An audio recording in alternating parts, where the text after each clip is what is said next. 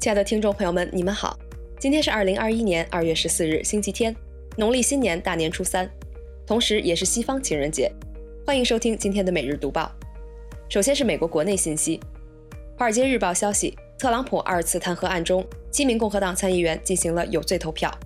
参议院共和党领袖 Mitchell McConnell 表示，虽然为特朗普投下无罪票，但前总统显然要为暴动负责。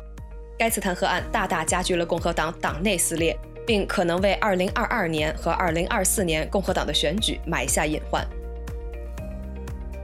CNBC 消息，随着投资者的持续关注，上周四铂金交易价格高达每盎司1281.4美元，为六年多来的最高水平。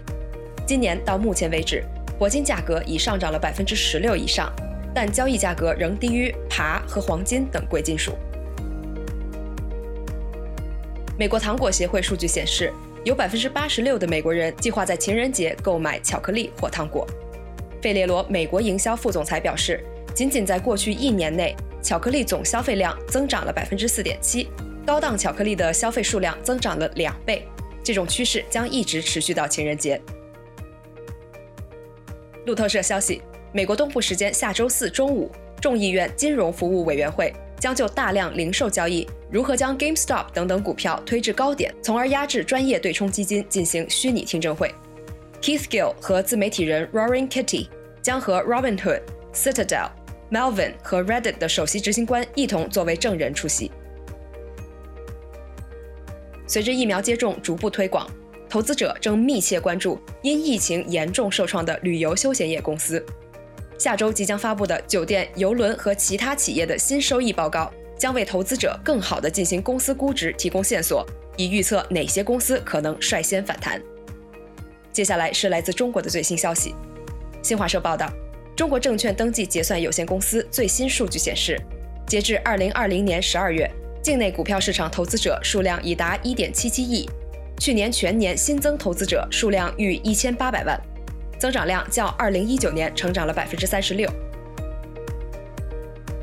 澎湃新闻报道，长三角首列智轨电车吴江捷运系统 T 一示范线一期项目在吴江同里正式上路试跑。此次上路试跑的智轨电车是由中国中车株洲电力机车研究所有限公司自主研发，车身共计三节编组，可拉载三百零七名乘客，最高速度七十公里每小时，预计于二零二一年下半年正式载客。截至二月十四日晚十九时，二零二一春节档期内含预售在内，总票房达四十六点四七亿元，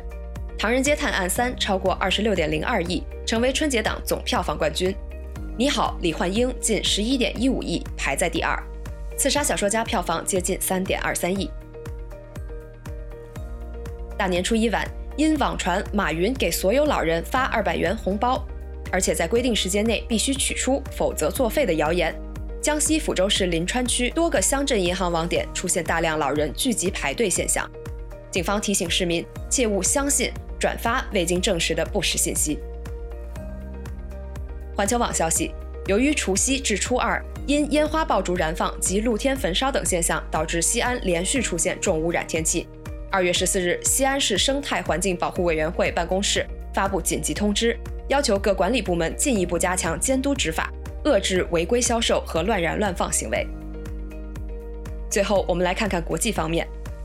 央视新闻消息：日本气象厅十四日凌晨将十三日晚间发生在福岛近海的强震震级由七点一级修正为七点三级。当地时间十四日十六时三十一分，日本福岛县附近海域再次发生地震，震源深度五十公里，震级五点二级，暂无海啸危险。路透社消息。缅甸军政府周日分别派驻装甲车及军队进驻首都主要商圈及克钦邦北部的发电厂，因担心军方切断电力进行夜间逮捕，抗议者与士兵发生激烈冲突，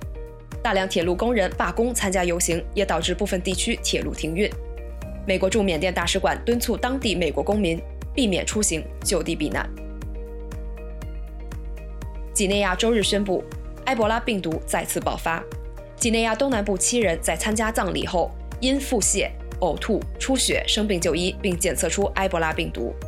其中三人死亡，四人被隔离。目前尚不清楚葬礼上埋葬的人是否也死于埃博拉病毒。当地时间十四日，印度北阿肯德邦政府发布消息称，近几天搜救人员陆续发现多具遗体，目前遇难者总数达到五十人，仍有超过一百五十人失踪。德国大众汽车公司 CEO 赫伯特·迪斯公开表示，不担心苹果公司的自主电动车制造计划对传统车企造成冲击。迪斯承认，苹果确实在电池技术、软件和设计方面存在优势，但汽车制造不是一个可以一蹴而就的技术领域。以上就是今天为您精选的读报内容，感谢您的收听，祝您情人节快乐！我们明天同一时间不见不散。